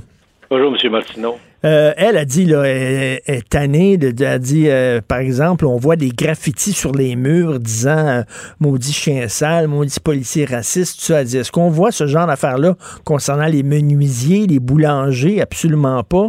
elle, est, elle est tannée de la mauvaise image que certaines personnes donnent de la police. Est-ce que quand vous avez lu son texte, ça, ça a fait du bien de lire ça? Euh, non, pas vraiment. Ça me surprend pas du tout. Il y a des policiers, j'en ai lu dans différentes organisations, souvent sur Facebook, euh, sur des sur des sites euh, auxquels j'appartiens. Et euh, je, vois qu'il y a des policiers qui se sont servis de leur Facebook ou de, leur site pour s'exprimer d'une certaine rage, je disais, de voir que mm. y a, ils sont critiqués comme ça. Puis ce qui se passe aux États-Unis, c'est pas vraiment ce qui se passe chez nous et que depuis euh, depuis les, le meurtre de George Floyd, il y a quand même 29 policiers qui ont été tués dans l'ensemble de toutes les municipalités et États de, de, de, des États-Unis et que ça, on n'en fait pas État. Alors, mm.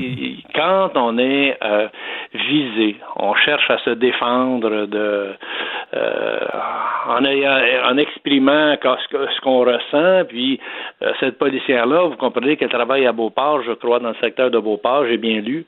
Euh, on peut s'entendre que c'est un secteur plutôt tranquille. Il n'y a pas, il y a pas de, de, il n'y a pas de ghetto dans ce coin-là, il n'y a, pas de secteur euh, chaud euh, comme peut l'être certains secteurs de la ville de Montréal, entre mhm. autres, ou quand la Sûreté du Québec travaille dans un secteur où il fait affaire avec des communautés autochtones, l'arrestation, l'utilisation de la force doit être extrêmement, extrêmement délicate au moment où tu, euh, euh, tu procèdes à des arrestations, où tu décides de, de, euh, faire une intervention auprès, auprès d'une communauté quelconque ou d'une.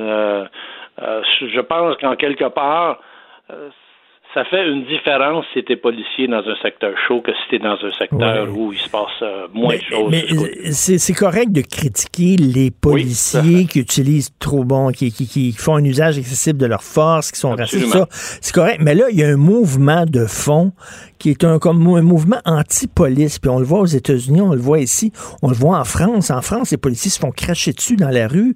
Euh, il y, a des secteurs où ils peuvent même plus intervenir parce qu'ils font lancer des roches et tout ça. un ça, c'est inquiétant. là. C'est pas vrai que tous les policiers sont des ripoux puis des racistes. Euh, absolument, absolument. Écoutez, j'ai rencontré des policiers ripoux, racistes. J'ai moi-même congédié un, policier à Laval qui rêvait d'aller dans le quartier Saint-François euh, battre des Noirs. Imaginez, ah, c'est Et mais ce que j'avais trouvé rafraîchissant dans le fond, dans tout ça, c'est que ça venait de ses pères. Moi, j'étais pas avec ce policier-là à tous les jours sur la patrouille. J'étais hmm. directeur de police là. Et euh, mais de recevoir un rapport de la part de ses pères disant ça n'a pas de bon sens, ses propos, ses agissements. Je trouvais ça rafraîchissant. Ben oui. voyez-vous, là, il y a des gens, ils veulent pas ce genre de police-là. Et d'ailleurs, cette, jeune policière-là qui a écrit là, sur sa page Facebook, elle dit là euh, l'attitude de George Floyd, c'est-à-dire le, policier qui l'a tué, ça a été dénoncé par à peu près toutes les polices. Tous les policiers ont dit ça n'a pas de maudit bon sens de faire une telle intervention policière, ça n'a pas d'allure. Donc, ça montre que les policiers eux-mêmes étaient choqués par ça. Là. La même chose dans euh, le- celui qui est décédé à Atlanta, là, euh, Richard Brooks, là, à Atlanta. C'est la même chose. J'en reviens pas de voir l'utilisation de son arme. Voyons donc. C'est- une arrestation qui a, qui a- qui a- excusez-moi l'expression, mais il a tourné au vinaigre. Et ben, on n'entend pas les paroles, on voit pas comment tout ça s'est passé entre qu'est-ce qui a fait que la température a monté si haute au point où euh, ça vire à la bagarre, puis là, il part à courir pour se sauver. Vous savez c'est qui, vous avez son auto. Même si on dit que c'est d'abord on dit que c'est une faculté affaiblie. Moi, quand je le vois debout, c'est pas la faculté affaiblie du siècle là, entre vous et moi là. Et euh, euh, et que là on sorte son arme pour tirer sur ça, sur cette personne-là. Je ne pense pas qu'au Québec on ait cette culture. Ben non. Un incident comme ça, un accident épouvantable comme ça, un meurtre, c'est un meurtre, ça. Ça peut arriver au Québec. Ça pourrait arriver ici. Ça pourrait arriver en quelque part qu'un policier, il a peur, euh, il craint pour sa vie. Dans, peut-être que quand on va regarder la vidéo, on va dire, ben non, il n'y a pas de danger pour sa vie, mais lui, il le craint pour sa vie. Peut-être qu'il fait pas le bon métier. Mhm. Puis il est arrivé à une, à- conclusion dans sa tête de sortir son âme puis de faire feu sur une personne alors qu'il n'y a ab- absolument pas de motif valable pour sortir ton arme. Il a oublié tout d'un coup, dans le stress du moment, tout son apprentissage qui lui dit Hey, hey, fais attention, fais attention, ton arme à feu, si tu, ça, c'est si tu le sors, c'est parce que tu as envie de tuer quelqu'un. là. C'est pas pour faire des menaces à quelqu'un, c'est parce que tu as envie de tuer quelqu'un, tu penses que la situation mérite ça. Alors, si tu sors ton arme, mon grand, il faut que tu y penses deux fois. Là.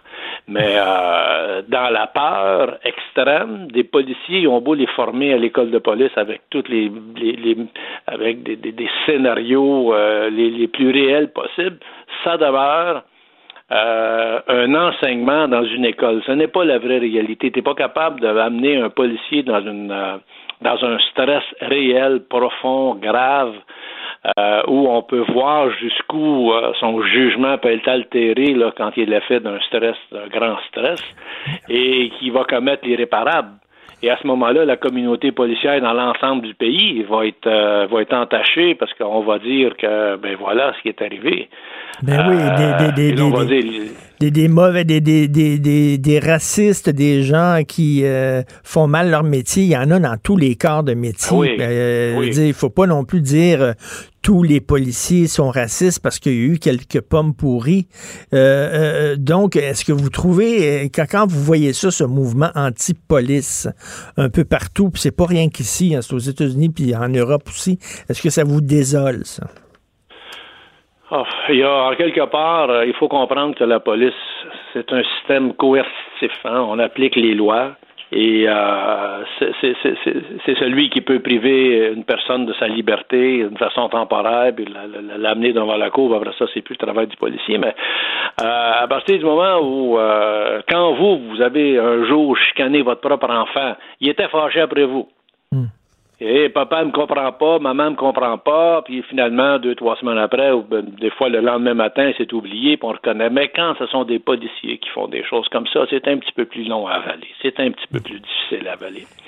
Et euh, sur les millions d'interventions que les policiers à travers le Québec, on est quoi, près de 14 000 policiers à travers la province, vous regardez les millions d'interventions qui sont faites, on dit on est pas mal bon. Dans l'ensemble, on est pas mal bon.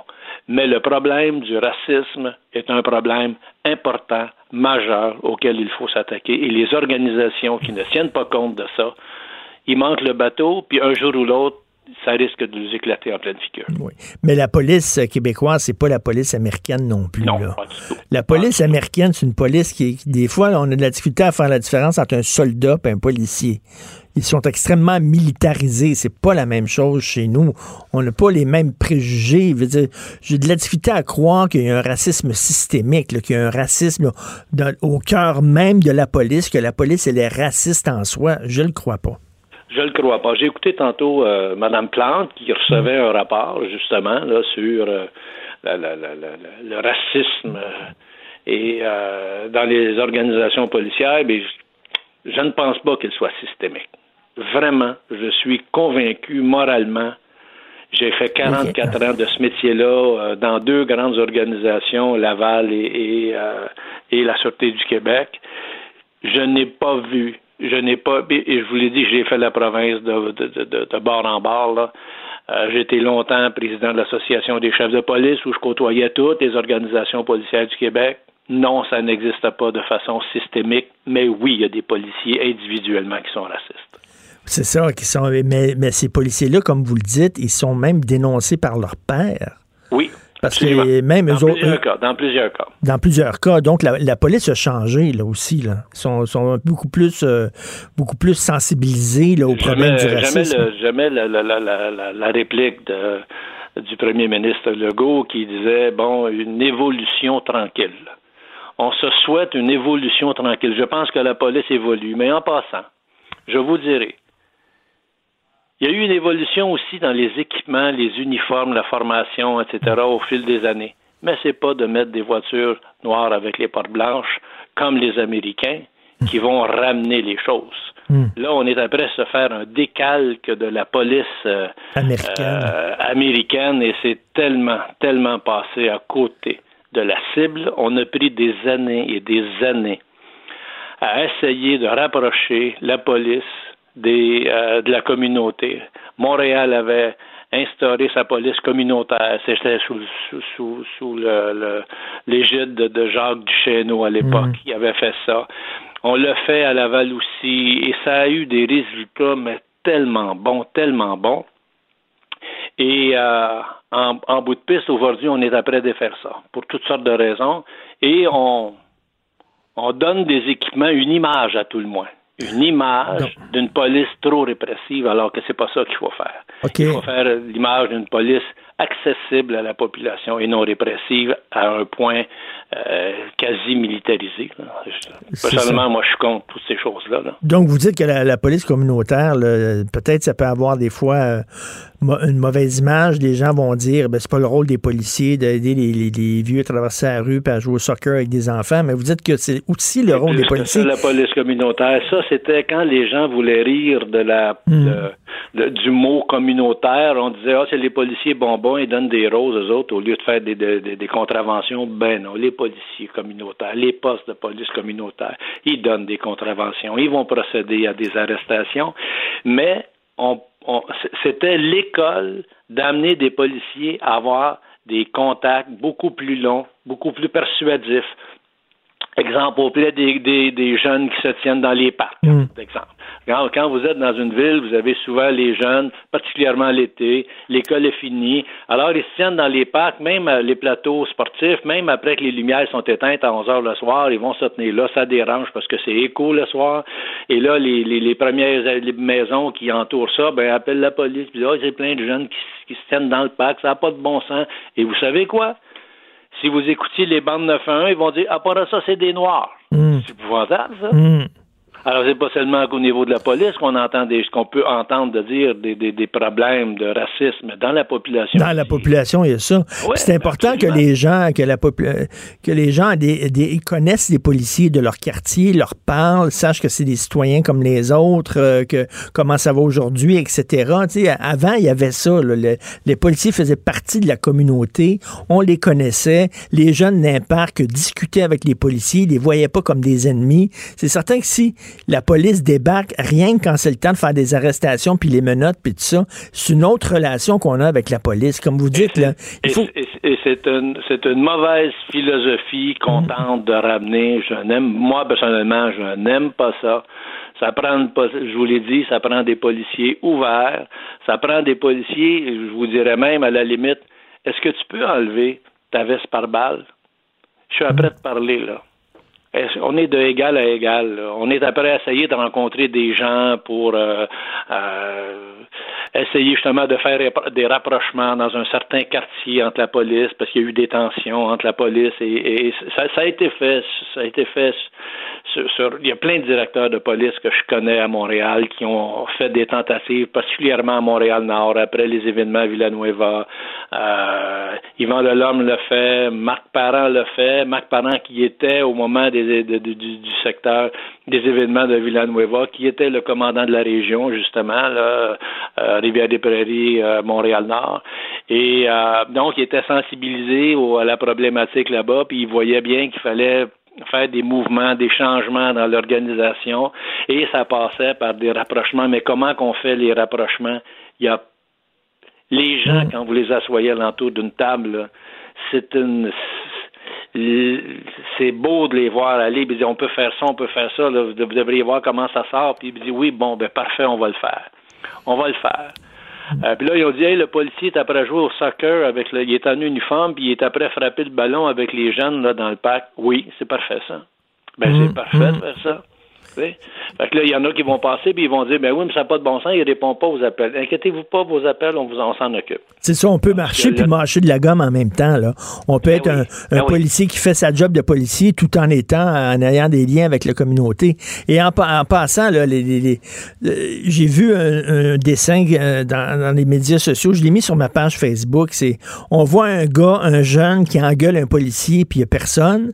Puis après ça, le policier réplique, il engueule le jeune, puis là, il y a 25 personnes qui filment avec, euh, avec, une caméra. Je trouve ça très la bon. La modernité des choses. Oui, c'est ça. Ben, ça sera pas une bonne idée là, que, les, policiers aient des caméras. Ben pas, oui. pas, pour, ben le pour, pas, pour les surveiller, mais c'est-à-dire que s'il arrive un incident, là, vous pourriez dire, regardez ce qui s'est passé pour vrai. Là. Oh, je, suis tout à fait d'accord avec le principe de la caméra sur, sur, les policiers, mais en même temps, en même temps, quand je les vois, euh, je pense qu'ils sont rendus à plus de 45 livres d'équipement quand ils se mettent ça sur le dos. Moi, je vais vous dire, là, j'ai dit, moi, j'ai pas fait de la police comme ça, là. J'avais, euh, j'avais un 38 spécial, une paire de menottes, puis euh, une garcette à l'époque qu'on n'utilisait jamais parce que ça n'avait pas de bon sens. On, se servait de la garcette quand un chien t'attaquait, puis il donnait un coup avec la garcette. Mais tu, tu, tu, frappais pas les gens avec ça, ça n'avait pas de bon sens. Hmm. On faisait ça de façon différente. Et je vous dirais, là, il y avait moins de violence. On en avait mhm. moins de violence, malgré tout ça. Là. Et euh, mais. Euh, Donc, il y avait du bon dans la police communautaire, puis on est en train d'acheter le bébé avec l'eau du bain. On est après acheter le bébé avec l'eau du bain. Vous avez totalement. Ben, merci. est absolument à point. Merci beaucoup. Et en terminant, des nouvelles de votre femme, on sait que vous êtes déjà venu euh, en ondes ici pour parler de votre épouse. la semaine dernière, j'ai pu la voir après euh, plus de trois mois pour la première fois. Elle est dans un CHSLD? Oui, mais il faut comprendre que dans le cas de Louise, euh, ça a été un choc de la voir. Écoutez, elle a, elle a régressé psychologiquement euh, d'une façon importante. Euh, ça lui a pris un bon 5-10 minutes comme il faut avant qu'elle réalise que c'est moi qui étais là. Hmm. Mais encore là, elle l'a réalisé, mais je vous donne un exemple. Elle me prend par la main, elle dit Viens, on s'en va. Mais je dis Où est-ce qu'on s'en va là? on est en Italie. Hmm. Ah, vous voyez, alors c'est, le genre, évidemment, le genre de blessure euh, cérébrale qui, l'a amené dans cette situation-là, mais c'est un choc, c'est un choc. Mais pendant trois mois, pour pouvoir la voir à cause de la pandémie, ça a dû être extrêmement terrible. C'est, douloureux au possible. Ben, bon courage, M. Gariepi, puis merci, beaucoup. vos commentaires étaient très intéressants sur euh, la police communautaire. Jean-Pierre Gariepi, ancien chef de police de la ville de Laval. Bon courage, monsieur. Merci, M. Martineau. L'art est dans la manière. Non, c'est pas de la comédie. C'est politiquement incorrect avec Martineau.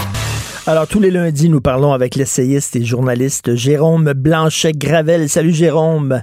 Salut, Charles. Euh, écoute, la tendance que prend le mouvement antiraciste t'inquiète un peu. Oui, exactement, la tendance, parce qu'il y a plein de gens de bonne foi dans ce mouvement-là, on le sait. Euh, la majorité des gens qui y participent sont vraiment pour améliorer euh, ce qu'on peut appeler les relations entre les blancs et les autres. Euh, encore une fois, ça, je trouve ça dommage d'en avoir à reparler des blancs, des noirs, des hmm. jaunes, etc. Mais oui, c'est une tendance qui est inquiétante, surtout avec les statuts déboulonnés.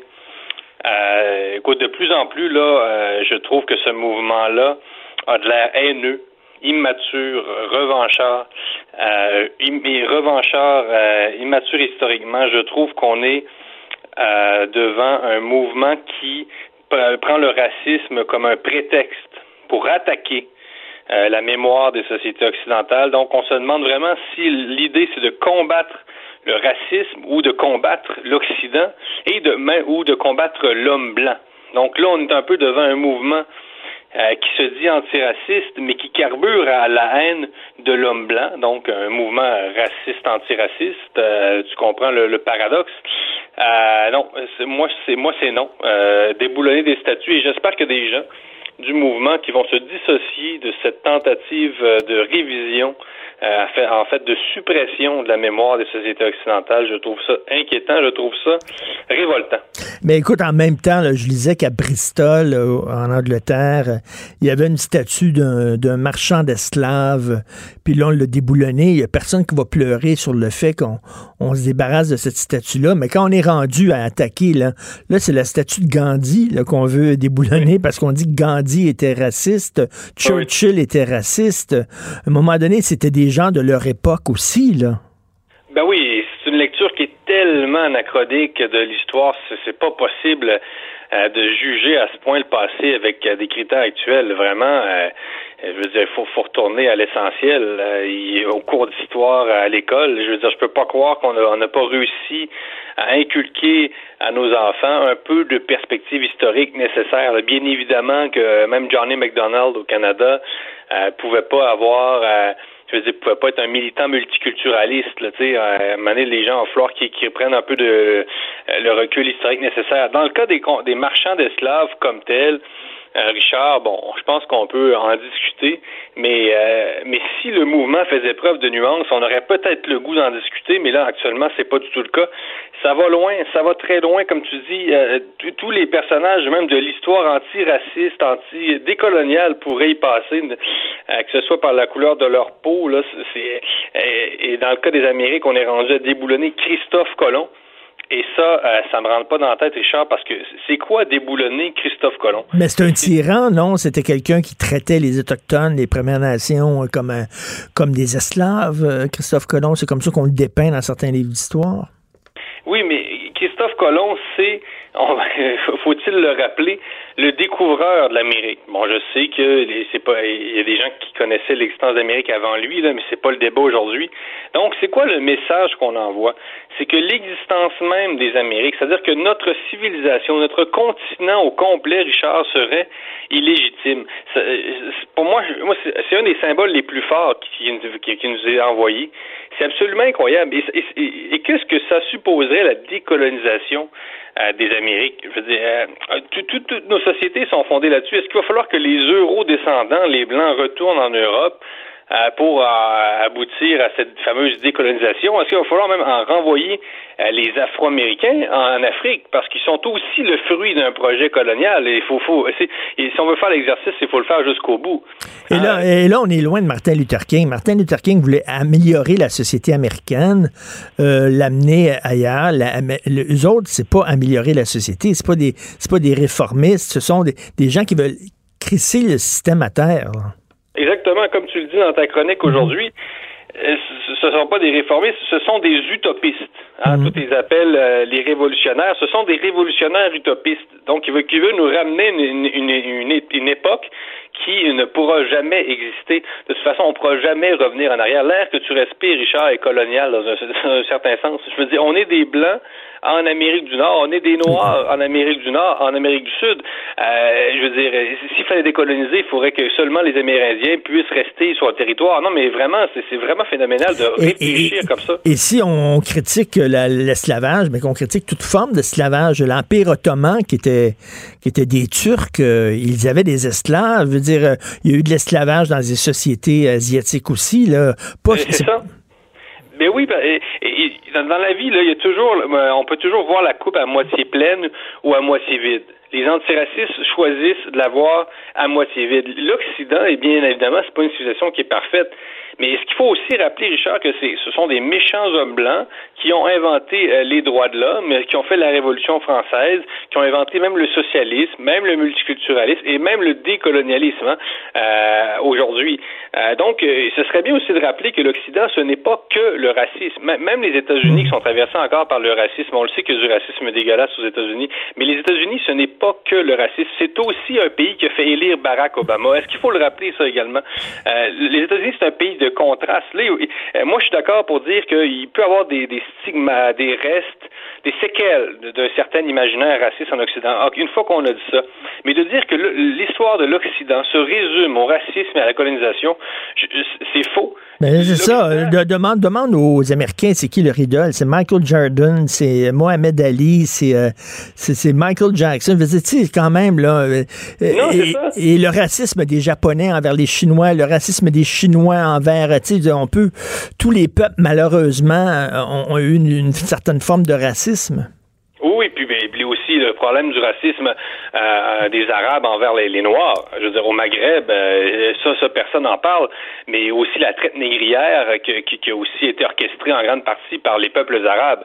Euh, donc, ça, ne faudrait pas non plus le, nier. Donc, moi, je suis bien d'accord. Ça, c'est un problème récurrent. On a parlé souvent durant la, la saison, Richard, le deux poids, deux mesures dans lequel on baigne est, inégalitaire. On nous parle d'égalité, mais encore faut-il traiter les civilisations de manière égale pour, euh, euh, pour que ce soit cohérent avec ce discours-là. Donc, lorsqu'on gratte un peu d'un certain mouvement, c'est dans le fond, ils en veulent à l'Occident, veulent se débarrasser de l'Occident, l'homme blanc occidental.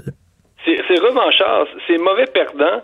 Et, euh, et non, ce qu'il faut faire, c'est il faut pas charcuter la mémoire. Il faut pas, on peut pas déboulonner la mémoire. De toute façon, ils peuvent, ils peuvent essayer, Richard, comme je te dis, ils peuvent déboulonner toutes les statues euh, d'hommes blancs, de méchants hommes blancs là, euh, qui parsèment le territoire. Mais ils vont, on, on, va jamais cesser de vivre dans une société qui est fondée. C'est peut-être dommage, mais que voulez-vous On peut pas revenir en arrière sur un projet colonial. C'est 1492, c'est la découverte de l'Amérique.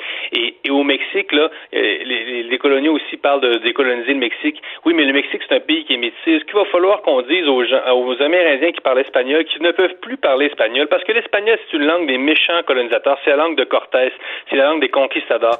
Est-ce qu'il va falloir dire aux, Mexicains autochtones de ne plus parler anglais, euh, espagnol, de dire ça aux Amérindiens aux États-Unis? Vous ne pouvez plus parler anglais. C'est la langue du conquérant. Euh, c'est une utopie régressive. Mm-hmm. Le, monde est fait de métissage et c'est ça qui fait la beauté du monde. On est mélangés, les humains. C'est ça qui est l'universel. On va-tu arrêter de nous catégoriser dans des cases à droite? Vraiment, je suis tanné. Oui, oui, oui. Améliorons notre société plutôt que tout sacré par terre. Là. Euh, euh, c'est ce que voulait Martin Luther King. Mais sauf que ça prend du temps à améliorer une société. On dirait que ces gens-là n'ont pas le temps, sont pressés, euh, préfèrent jeter tout aux poubelles et recommencer à zéro. Merci. On, continue à te lire, bien sûr, entre autres dans le magazine Causeur. merci beaucoup, Jérôme Blanchet-Gravel. Merci beaucoup. Bonne semaine, Richard. Salut. Richard Martineau. Politiquement incorrect. Cube Radio. Il y a des gens qui disent que l'idée d'indépendance, c'est obsolète, c'est fini, c'est terminé. C'était dans les années 70. Régent Parent, euh, chroniqueur, blogueur, Journal de Montréal, Journal de Québec, ex-président de la Centrale des syndicats de l'enseignement, dit au contraire, cette idée-là est peut-être plus pertinente que jamais. Bonjour, Régent. Bonjour, Richard. Ben, c'est vrai que lorsqu'on voit la façon dont le fédéral se comporte envers le Québec, il y a un mépris dans, le, regard que Justin Trudeau porte sur le Québec, non? Ben, euh, un mépris, mais en même temps, moi, je dirais une hypocrisie. C'est euh, euh, dans le sens un discours qui se veut très humaniste. Nous, on veut prendre soin des personnes, des rappels à l'ordre. Tout à fait normal, moi, je pense, dans, le contexte actuel, quand euh, euh, il veut s'introduire dans des compétences qui sont du, champ provincial, comme la santé, euh, comme les municipalités, même l'éducation va y passer éventuellement. Dans le fond, le, Justin Trudeau, c'est le digne fils de son père, qui voudrait dicter des règles pan-canadiennes. Euh, acheter euh, au début, finalement, l'imposition de ces règles-là en offrant des montants euh, aux provinces, puis graduellement, un peu comme on le vu en santé, des transferts fédéraux. Puis en éducation, on l'a vu aussi, des transferts fédéraux ratatinés comme peau de chagrin. Donc, mm-hmm. dans ce sens-là, il y a effectivement l'expression d'un certain mépris, puis on regarde de haut. Et dans le contexte actuel, je regarde, c'est pas normal que le premier ministre du Québec soit obligé de quémander la venue de l'armée, que finalement, nous, les Québécois, on finance. T'as pas l'allure, ça. Puis qui dit, 26 juin, on, les retire, puis après ça, vous vous débrouillerez. C'est exactement. C'est vrai. Donc, dans ce sens-là, euh, moi, je pense qu'à un moment donné, quand on. Tu sais, j'ai de, de, de, des, des, lecteurs qui commentaient, qui disaient quand on dévalait, on n'est pas quoi. Et puis euh, effectivement, on n'est pas mal chez nous, puis euh, on est locataire. Puis quand tu es locataire, ben tu sais, propriétaire t'impose ses règles. C'est euh, c'est ce qu'on vit dans le contexte. Puis les, les, transferts fédéraux là, pour les transferts en santé, c'est notre argent, c'est à nous, ça nous revient. Puis là, Justin Trudeau comme il dit ok, bon, je daigne vous donner l'argent que vous demandez, mais là, je veux avoir mon droit de regard sur la façon dont cet argent-là va être dépensé. Ben là, c'est pas de ses affaires à lui. Exactement. Sauf que l'histoire canadienne récente, elle nous démontre que c'est une des stratégies euh, du fédéral. On, a de l'argent, on veut mettre des règles avec, on veut imposer des règles par canadienne. Par la suite, on continue de maintenir ces règles-là, euh, puis d'avoir un œil dessus, tout en donnant moins on l'a dans le système de santé. Transferts fédéraux, euh, ça, a coupé euh, de moitié euh, dans, les deux dernières décennies, mais on est toujours avec des mêmes règles édictées par Ottawa. Mm, donc, il se mêle de, ce qui ne le regarde pas, finalement, parce que l'éducation, c'est notre juridiction, la santé, c'est notre juridiction, et de plus en plus, il tend à empiéter ces territoires-là. Ben, je ne veux pas te corriger, euh, Richard, quand tu parles de juridiction, mais je me suis fait euh, apprendre par un linguiste. Il ne faut pas parler de juridiction, c'est lié au juridique. Il faut parler de champ de compétences. Champ de compétences. et, là, effectivement, il s'introduit ou il fait intrusion dans nos champs de compétences euh, du Québec quand il veut donner des directives pour l'éducation, des directives pour la santé. et là, quand on est rendu à vouloir gérer l'approvisionnement d'équipements pour les hôpitaux, euh, euh, dire comment faire dans les CHSLD, euh, on est pas mal dans dans notre champ. Là. Mais il y a des gens qui diraient, ben, je, m'excuse, mais la situation dans la CHSLD, si c'est si pitoyable que ça, c'est à cause du Québec. Le Québec a mal fait ça. Ça fait longtemps qu'on le sait qu'il y avait des problèmes, il y avait une pénurie de main-d'œuvre et que là, on se met à genoux et on a besoin euh, de l'armée. Ça démontre qu'on n'est pas capable de se débrouiller euh, nous autres mêmes au Québec. Il y a des gens qui pourraient dire ça. Ben, moi, je pense qu'il faut être plus nuancé. Je dis pas que le Québec n'a pas fait des erreurs, que nos gouvernements précédents n'ont pas fait d'erreurs en termes de, laisser aller, qu'il n'y a pas des, des, mauvais choix de société qui ont été faits. Mais en même temps, là, euh, on va se le dire, quand tu réduis, je veux dire, le transfert, tu sais, Ottawa perçoit des impôts, mais il n'y a pas les responsabilités que les provinces ont. Fait que quand tu réduis les transferts fédéraux vers les provinces, tu mets une pression, tu crées une certaine forme d'austérité euh, dans les provinces. Tu sais, on parle souvent du pouvoir de dépenser du fédéral, mais il y a aussi le pouvoir de ne pas dépenser. Fait que quand tu coupes euh, les fonds aux provinces, les provinces euh, doivent finalement essayer de rentrer à l'intérieur d'un cadre budgétaire. Ça a fait qu'à un moment donné, les gouvernements québécois ont, peut-être coupé les, coins ronds, mais tu sais, c'est pas comment dirais-je, je peux pas donner l'absolution totale hmm. à nos ex-ministres de l'Éducation, de là à dire qu'il n'y a pas une incidence, qu'on ne serait pas capable de gérer nos affaires si on avait la pleine maîtrise, peut-être justement deux paliers de gouvernement, un qui contrôle l'argent, qui en envoie quand ça y tente, qui en envoie pas quand ça y tente, euh, avec une province qui finalement est conditionnée par euh, une certaine limite budgétaire, on se comptera pas d'histoire. Après ça, on essaie de nous faire croire qu'il y a une chance qu'on a le fédéral parce qu'il nous en envoie tellement plus qu'il en donne. Ça aussi, en cours là, des économistes euh, euh, ont fait la démonstration qu'en bout de course, euh, on a à peine pour notre argent du fédéral. donc, en réalité, si on avait peut-être meilleure maîtrise, la capacité de faire les, choix plus appropriés, on serait peut-être pas dans l'état situation actuelle. Mais on est, on est locataire, on n'est pas propriétaire, c'est ça le problème. Il faut toujours quémander. Puis en terminant, euh, le revers de la CAQ avec la loi 61, comment tu vois ça, Régent? Ben, moi, du côté de 61, puis euh, j'ai connu François Legault quand j'étais président de la CSQ. Euh, c'est un homme qui a énormément de qualité, mais il faut, il est têtu. Et dans, dans, ce cadre-là, moi, je pense que, tu sais, il, y a, il, a manqué de, de compromis et en même temps, beaucoup de questions sur la pertinence d'un tel projet de loi, alors que finalement, dans l'ensemble des règlements, dans l'ensemble des lois, ce qu'il voulait aller chercher là, il y avait ces possibilités de dérogation. Fait que, tu sais, je sais pas, c'est vrai, je pense que l'intention était bonne, Mais la manière de faire, euh, il s'est planté. Puis en même temps, ben, l'opposition, finalement, a profité. là, après plusieurs mois où euh, Ben oui. il était dans l'ombre, ben là, il y avait un moment de lumière, ça fait qu'ils en ont profité pleinement. Est-ce qu'ils ont fait de la petite politique? L'opposition? Je pense que oui. Je pense que dans, dans- la dernière semaine, il y a eu de la petite politique autant euh, à Ottawa qu'à Québec. là. C'est pour ça, dans, dans- dans l'introduction de ma chronique, je disais, oups, là, c'est le retour à la normale, à la vénalité. On, on commence à troquer euh, nos appuis, puis euh, là, on n'est plus dans la collaboration, on est dans essayer de se faire voir le plus positivement possible. Ben oui, euh, c'est ça. euh, chasser le naturel. Il revient au galop. Merci beaucoup, Régent. est là. Ah, au gros galop. Alors, euh, la, la chronique que j'invite les gens à lire, c'est Nécessité d'indépendance dans le journal Montréal, Journal de Québec. Merci, Régent. C'est moi qui te remercie. Bonne fin de journée. Bonjour, Jonathan. Salut, mon ami Richard. Comment tu vois ça, toi, le, le- le revers de la CAQ? Avec le, Le- projet sur, de loi sur la loi 61? 61? Ouais.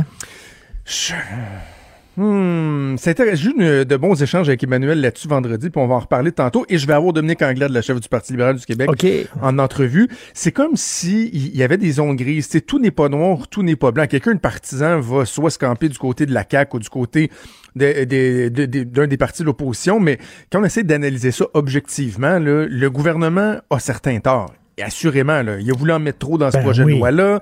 Euh, il, bombe un peu le torse, satisfait de ses résultats dans les sondages, de l'appréciation du public. En même temps, j'ai de la misère, moi, à, à concilier le fait que les partis d'opposition ont fait achoper carrément ce projet de loi-là. Il y avait, tu sais, on, on voyait du côté de Christian Dubé, notamment au Trésor, de François Legault, euh, une ouverture à apporter certains aménagements parce qu'il voulait pas utiliser le baillon, etc je trouve qu'il y aurait eu moyen, il y aurait eu moyen de faire cheminer ça. Là. Euh, Mario Dumont en parlait d'ailleurs avec Benoît ce matin. Dans l'opinion des gens, là, ils n'ont pas l'impression que nos députés se sont brûlés au travail dans les trois derniers mois. Puis je, je- tu le sais, on en a souvent parlé ensemble. Je déteste ça quand les gens pensent que à l'extérieur de l'Assemblée nationale, les députés travaillent pas. Là. Tu sais, il y a un travail qui se fait dans les bureaux de comté. Puis je sais que les députés ont, ont- ont souvent été débordés par des gens qui avaient besoin d'aide dans la pandémie mais il reste qu'à l'Assemblée nationale, le travail législatif, il n'y en a à peu près pas eu. Sais, Donc, ça aurait été quoi de dire, regardez, on va rentrer une semaine, on va rentrer deux semaines s'il faut, mais on va le faire adopter le projet de loi parce que là, il y a plein de monde qui disait on a besoin de ce projet de loi-là, dont les municipalités. Et là, finalement, ben, il n'y en a pas. Ça ira pas avant, avant l'automne. En en même temps, les projets de loi mammouth, les gens sont, sont, sont méfiants face à ça. Oui, je le sais, mais et ça aussi, j'en ai discuté avec Emmanuel la semaine dernière. C'est que, les, les omnibus, les projets de loi mammouth, ça a beaucoup été l'apanage des gouvernements fédéraux, ça. Stephen Herbert était bon là-dedans. Au gouvernement provincial, pour avoir été euh, pendant presque quatre ans aux affaires municipales, il y a à peu près juste le ministère des Affaires municipales qui fait régulièrement des projets de loi omnibus parce que ça vient corriger plein de petites affaires demandées par plein de municipalités. Puis au lieu de faire un, un projet de loi par euh, gogos, là, ben, ils font un gros projet de loi omnibus. On peut pas dire qu'au Québec, on est les spécialistes des omnibus. Et là, il y a comme, tu sais, c'est pas comme s'il y avait eu trois ans pour le préparer, ce projet de loi-là non plus, là. Tu sais, fait que je- veux bien pas leur donner le bon Dieu sans confession, mais je trouve que c'est dommage en tabarouette qu'on en soit arrivé là. Je trouve ça, je trouve ça très dommage parce qu'il y, a- il y a des gens qui attendaient après ça, là. Je pense aux, euh, aux détaillants, là.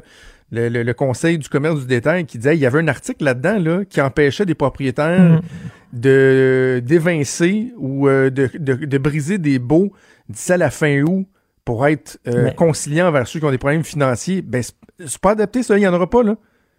Tu sais, fait qu'il y en a peut-être des détaillants qui vont se faire chipper dehors, là. Tu sais, je trouve ça plate, là. Mhm. Mais en même temps, il y a des gens qui ont vu survenir en arrière puis commencer à donner des contrats à des entreprises qui, qui sont Mais pas non, mais- clean clean. Mais, là, Richard, ça, sincèrement, je pense que j'ai été un des premiers à l'évoquer très, très, très, euh, avec beaucoup d'ardeur, au même, je te dirais, dans les premières heures de la pandémie, là, parce que déjà, François Legault disait, euh, oui, oui, ça va passer par les infrastructures, ça va passer par les infrastructures, puis moi, je, je levais le flag en disant, hey, moi, j'étais là dans le temps du viaduc de la Concorde, là. Hmm. Moi, je me fais encore insulter par du monde parce que j'ai travaillé pour les libéraux là, euh, à cause de tout ce qui a découlé de cette ère-là. là. Les contrats, la collusion, tout ça. Tu sais, euh, soyons prudents. Mais est-ce que ça voulait dire qu'il n'y avait pas moyen de rien faire? François Legault, il a pas tort quand il dit qu'un de ses engagements électoraux, puis là, ben, Là, il y en a qui vont dire, euh, ben c'est ça, dans le fond, finalement, on se rend compte que c'est pour faire euh, réaliser ces engagements électoraux que faisait ce projet de loi-là. Moi, je pense pas. Je pense que c'est juste syn- euh, c'est synchro, si on veut, avec ses engagements. C'est- C'est-à-dire que il a promis qu'il reverrait des processus pour accélérer notre, façon- no- no- notre capacité à faire. Écoute, c'est pas normal que ça prenne tu sais, 3, 4, 5, 10 ans, construire une école. Ah oui, non, non, ça n'a pas, de bon sens. Ça, c'est vrai, là. Ça, c'est vrai. Fait- Tu sais, ça prend, entre l'annonce, de dire, on va, on va, on va construire une école, puis la première pelletée de terre, des fois, il peut se dérouler trois ans. Ça n'a pas tellement. Ça a pas de on sens. est tellement pas agile. On n'a aucune agilité. Donc, moi, je pense qu'il y a moyen de- d'éviter de, se Mhm. faire crosser tout en étant plus agile. Mais là, les partis d'opposition, ce qu'ils ont démontré, c'est que non. Fait que, non, c'est un débat intéressant. J'ai hâte euh, d'en discuter avec Dominique Anglade. de- Très hâte. On va t'écouter, bien sûr, avec Maude Boutet. Merci beaucoup, Maude. Merci, Hugo Veilleux, à la recherche. Merci, Achille Moinet, à la réalisation de la console. On se reparle demain à 8 h. Passez une excellente journée.